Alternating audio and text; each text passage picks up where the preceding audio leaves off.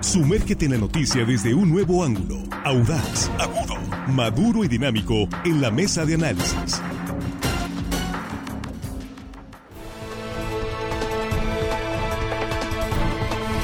Estamos de regreso, ya estamos aquí en la mesa de análisis de línea directa en este lunes 25 de septiembre de 2023.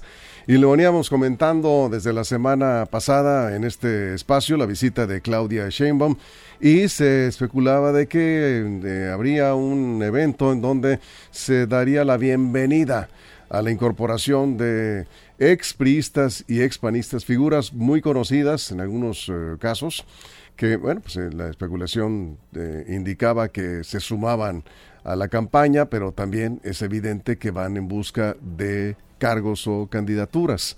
En el evento no puede haber salido peor, ¿sí?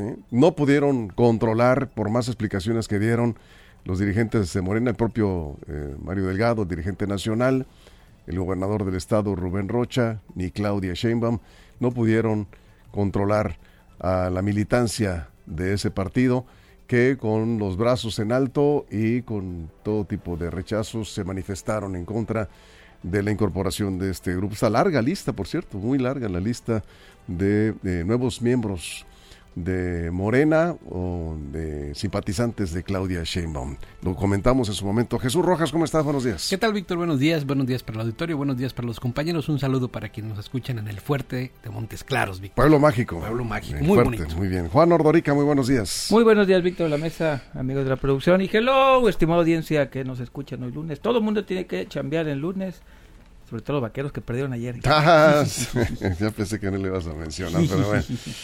Armando Ojeda, ¿cómo estás? Muy buenos días, qué gusto saludarte. Es un gusto, compañero Víctor Torres, estar aquí esta mañana, este lunes, estrenando semana y pues listos para empezar. Un saludo para todos ustedes, chicos de la producción y gente que nos escucha en nuestro queridísimo estado de Sinaloa. Y más allácito de nuestras fronteras, que hay muchísima gente. Un abrazo para todos. Y nosotros muy agradecidos por ello, por supuesto. Jesús. ¿Cómo pues, viste? No, pues hasta más allácito de las fronteras escucharon esos rechiflas y abucheos para los priistas Ahora, que, fueron ahí. Les está pasando en varios estados. ¿eh? Fíjate, ¿Ya te diste cuenta de eso? Es que aquí hay, un, hay un tema muy interesante. Y el primero es que el Movimiento de Regeneración Nacional movió la conciencia de muchas personas y llamó sobre todo a una ruptura con un régimen pasado. Si algo ha sido constante el presidente es a señalar que los gobiernos del PRI y del PAN han hecho mucho daño a este país y han puesto en las condiciones en las que está nuestro país, en inseguridad, en economía, en desigualdad social, en pobreza y en todo lo que te guste, Víctor, eh, en el retraso que tiene nuestro país es por culpa de los gobiernos neoliberales que han hecho que estemos en una situación que debemos de sacar a través de la cuarta transformación. Y entonces marcan esta diferencia, ¿no? Desde un discurso, desde una postura ideológica, dicen que el camino es por la izquierda, que el neoliberalismo ni a la esquina, que es lo, peor que puede tener una sociedad, y de pronto, este es el, el tema, cuando están en la cúspide de la popularidad, cuando están hasta arriba en las preferencias electorales, empiezan una serie de acuerdos que políticamente se entiende en tanto a lo que pudiera dar, y lo pongo así entre comillas, porque yo dije la vez pasada que hay sumas que restan.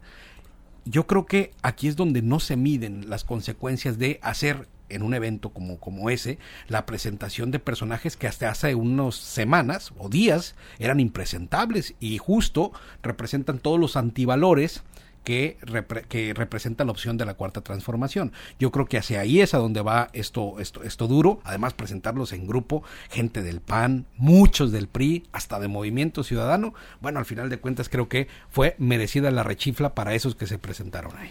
Eso es Juan a los políticos no hay que creerle ni los buenos días. Ahí está una prueba más. Y bueno, Víctor va a decir que, generalizo. hasta que no, bueno, hasta que no demuestren lo contrario, no hay que creerle ni los buenos días porque capaz que es de noche. Hasta que ellos no demuestren lo contrario.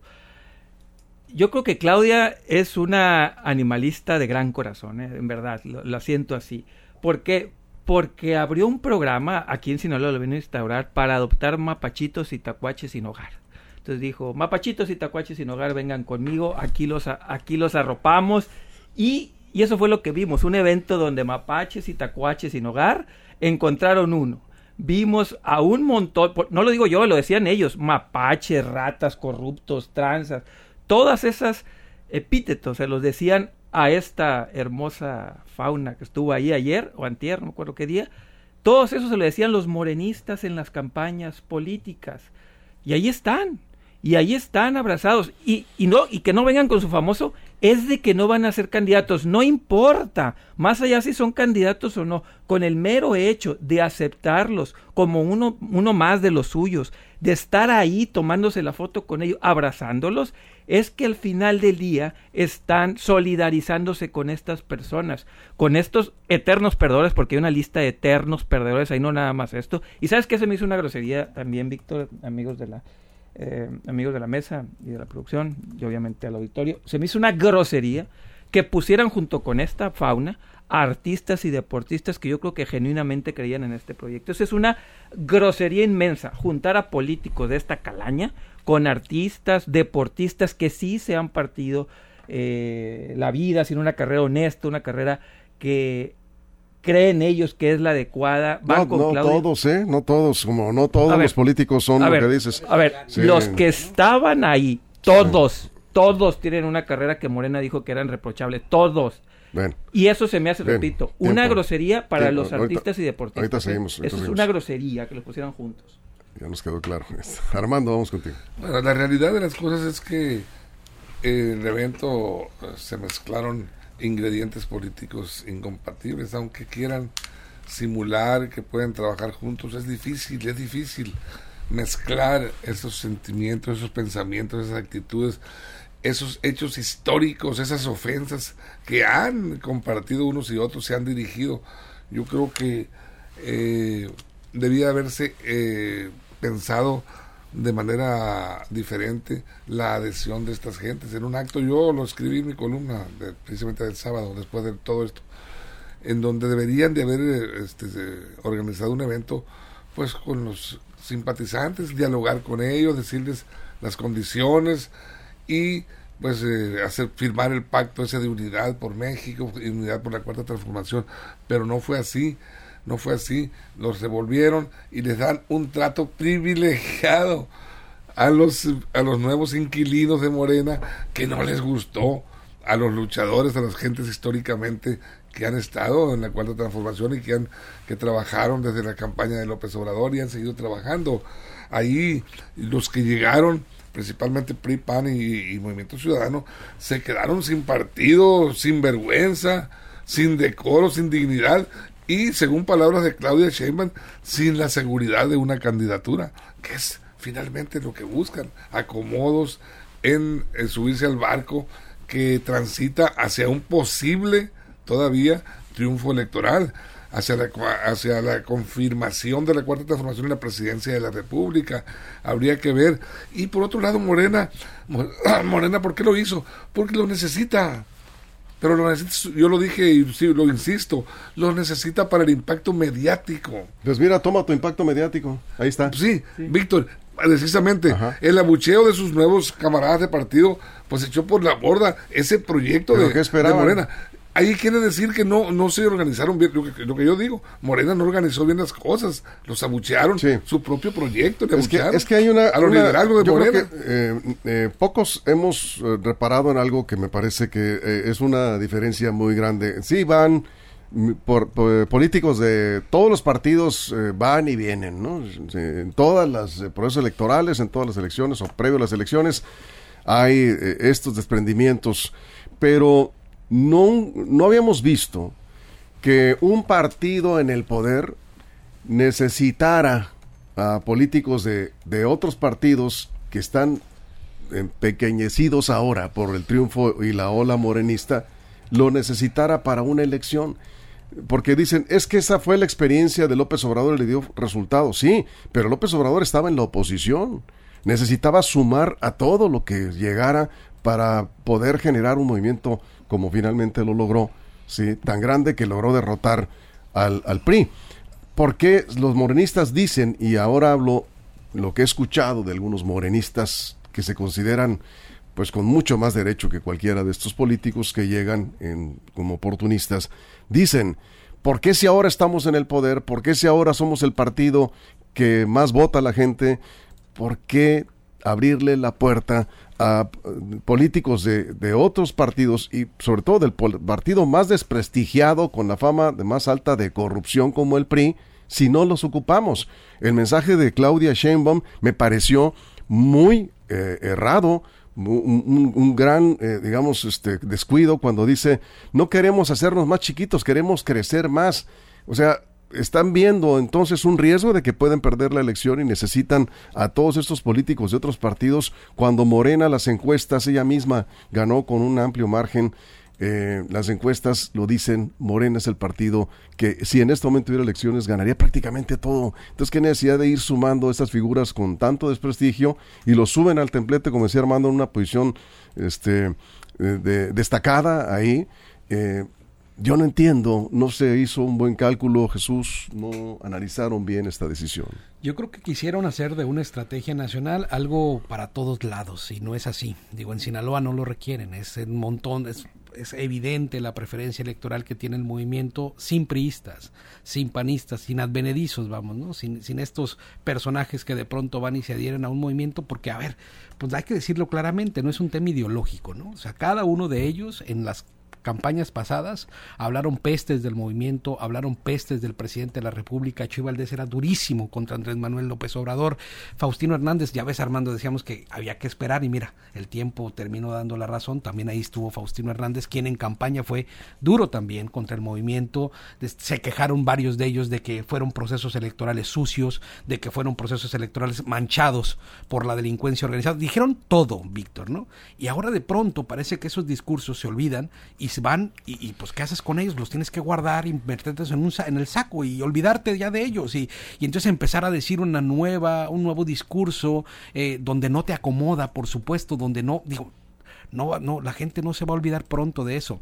Y decía Juan la semana pasada que hasta los iban a aplaudir y no los aplaudieron, los repudiaron.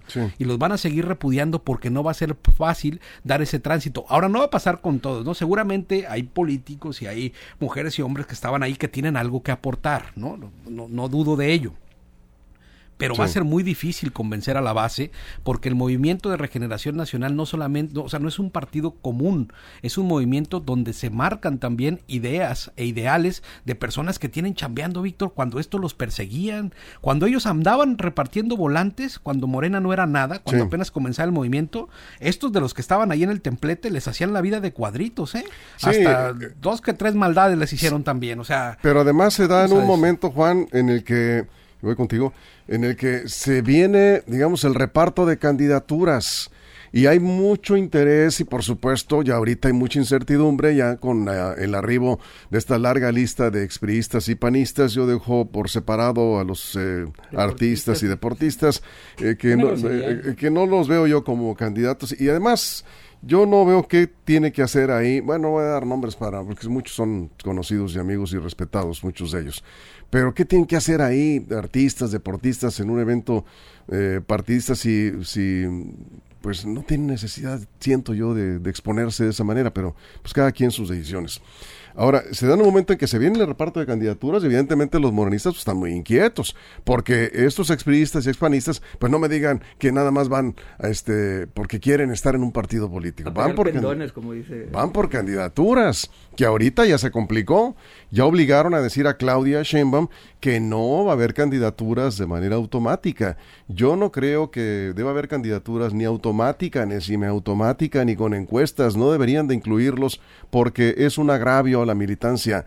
Si el pueblo manda, como dijo, eh, lo escuché por allá Mario Delgado. Noroña también. Noroña, si el pueblo manda, si el pueblo manda, pues ya escucharon. Al pueblo. Al pueblo. Ya escucharon a los vasos de Morena. Sí. Ahora, Sí, tiene razón, Jesús dije que les iban a aplaudir. Mis respetos entonces y aplausos a la militancia de Morena, pues que al menos expresó ahí su, su agravio, eso es bueno. Reconozco que me equivoqué y qué bueno para bien. Ya ven, la gente al final de cuentas sí se confía en ella, en los políticos, ¿no? Eh, no es un tema local, es un tema nacional. En Oaxaca les pasó lo mismo, ¿no? Ya hay videos que eh, eso, incluso ya había dicho Claudia que iba a iniciar con una gira de este tipo, invitando a gente de otros partidos. Es un tema nacional que lo están haciendo. En Oaxaca también les pasó la misma, el mismo bucheo, lo tuvimos también ayer y están los videos. Eh, es un tema complicado sobre todo para, para los morenistas que están en la cúpula, la dirigencia, porque seguramente hicieron acuerdos con estos, con estos personajes Y, voy a decir algo, a mí me tiene sin cuidado si tienen candidaturas o no. Ese no es el problema. El problema es que se van a meter en las administraciones públicas. A como sea, si no son candidatos, ahí lo vamos a ver en los municipios, en el estado, van a entrar. Se supone que la gente votó para que esos que se presentaron ayer, esa fauna que se presentó ayer, no estuviera nunca más en la administración pública. Por eso los votaron con B grande y con B chica, porque la gente no los quería ver ahí una vez más. Y lo que estamos viendo es eso, les volvieron a abrir la puerta, candidaturas, administración, lo que sea. Ahí están y como dicen ellos, para que lo para que la gente nos diga dónde podemos estar. No tienen vergüenza, son unos cínicos, tanto los que invitaron como los que se dejaron invitar, el cinismo total, absoluto y pleno de la política. Lo único rescatable, repito, la militancia, que me cayó la boca y qué bueno y aplausos para ellos. Armando, antes del corte.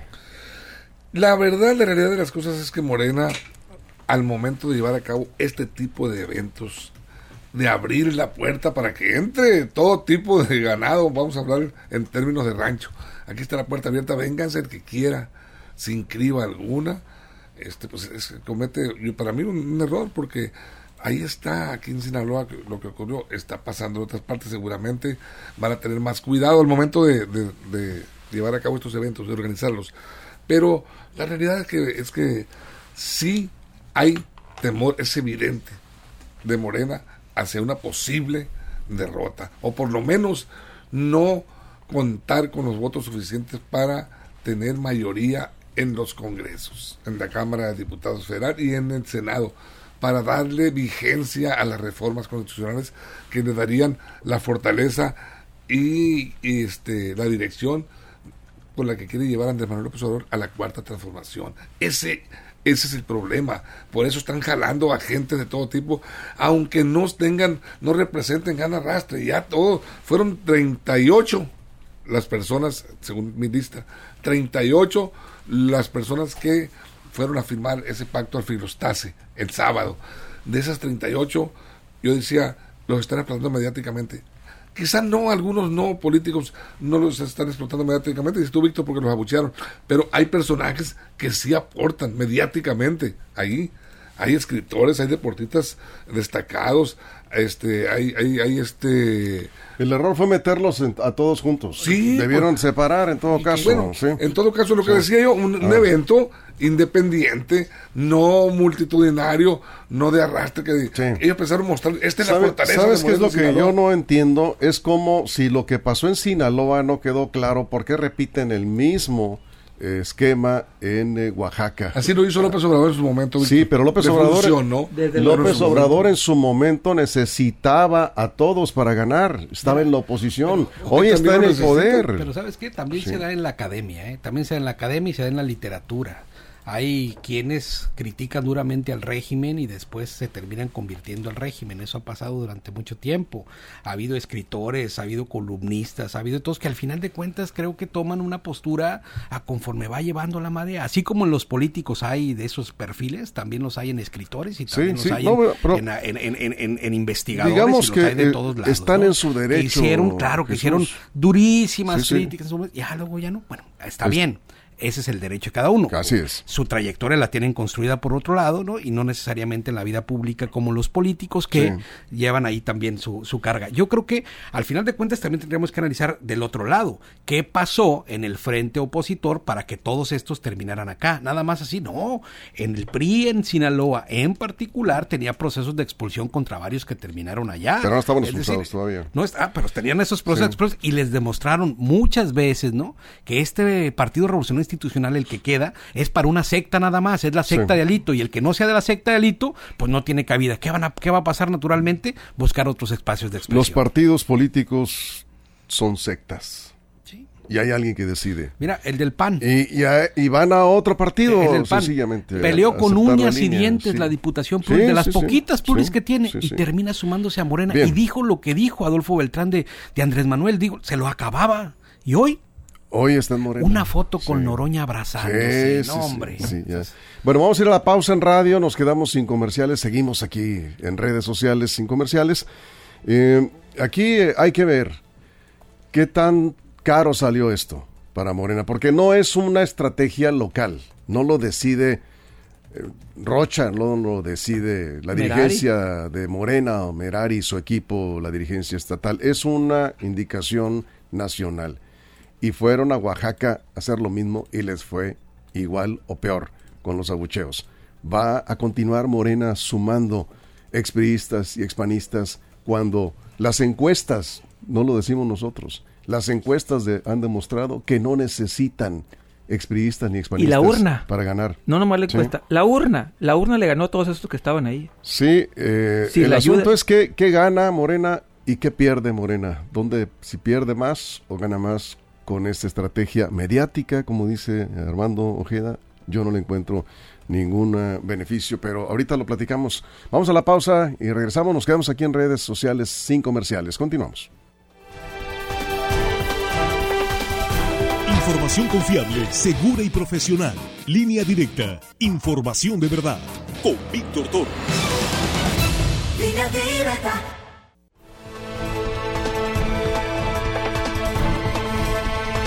¿Dónde nos quedamos? Con Juan, aquí, aquí estamos de regreso en la mesa con algunos comentarios.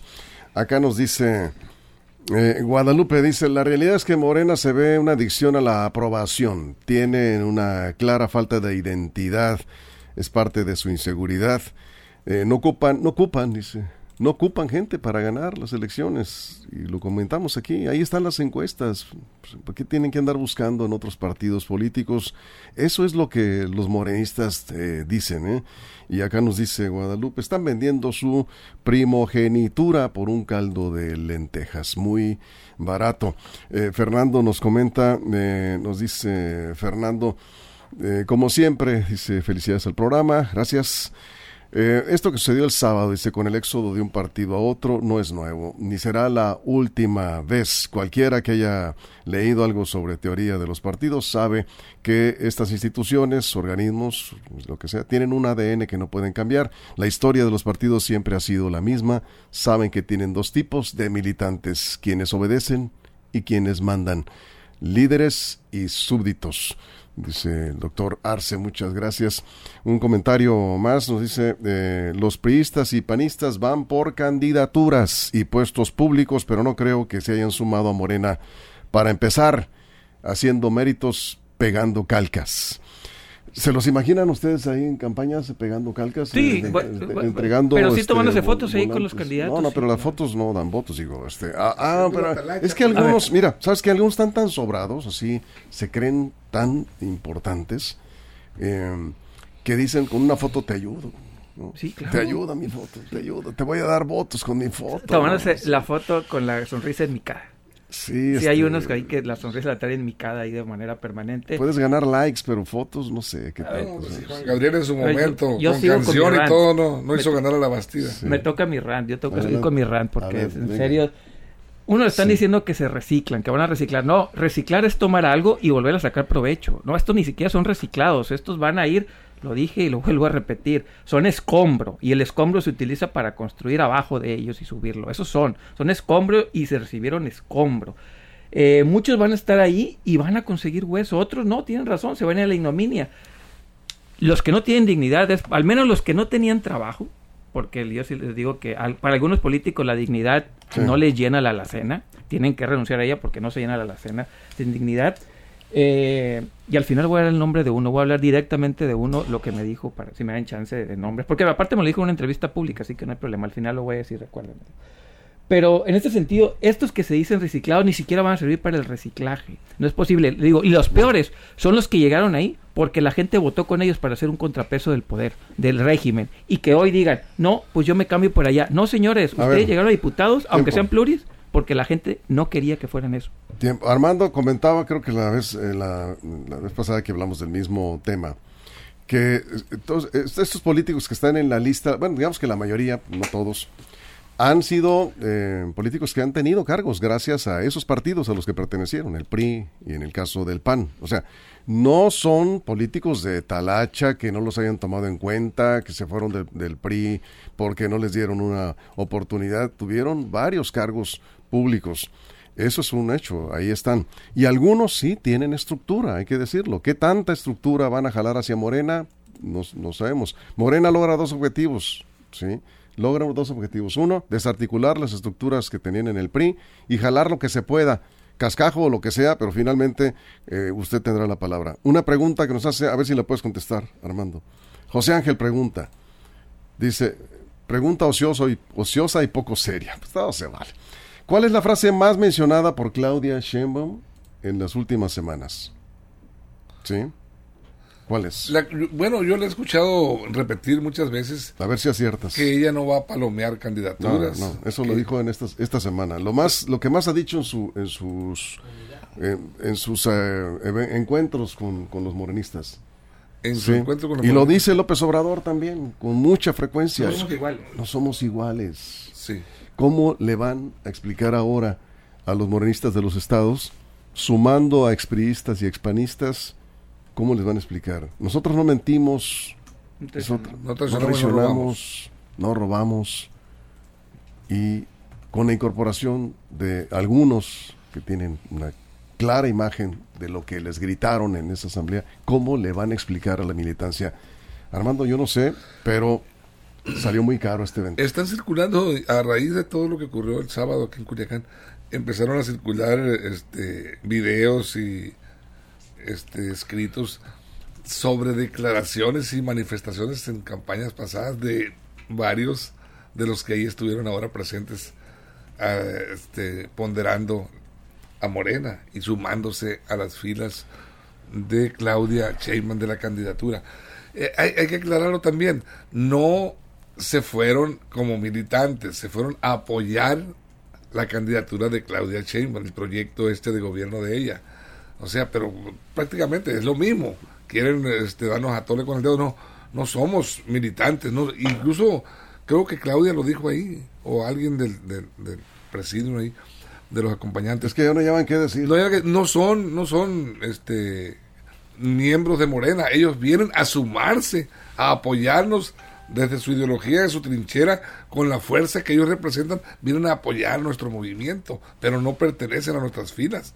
Prácticamente se están deslindando de ellos. Estamos cerrando, estamos cerrando 40 eh, segundos. ya vimos la parte ideológica, donde no hay justificación ninguna. Ahora vamos a ver la parte pragmática, y tiene todo el sentido del mundo. sí, sí, de acuerdo. La parte pragmática es claro lo que se está haciendo si de por sí ya el frente estaba moralmente derrotado, desfondado, desfondado con todo, llevándose aparte de sus equipos, porque eran partes miembros activos, era gente que tenía ahí actividad pública, pues por supuesto que está fortaleciendo el movimiento de regeneración nacional su causa, eso queda perfectamente claro.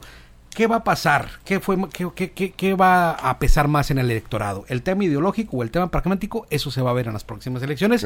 Y, lo, como, y como dije, no todos van a tener el mismo camino. Hay quienes ayer en ese evento pusieron su tumba. 40 segundos. Sí, yo voy a hablar de la experiencia, por ejemplo, Marcos Una en una entrevista pública en, otro programa de radio hace algunos años, él me dijo cuando estaba buscando la candidatura en AOME decía Marcos Una ah, Marcos en Marcos decía que él estaba buscando la candidatura en AOME y le decía, ¿por qué no invitar a ciudadanos? ¿Por qué no convertirse ustedes políticos en asesores de ciudadanos para que sean algo diferente a ustedes que ya les ha ido mal?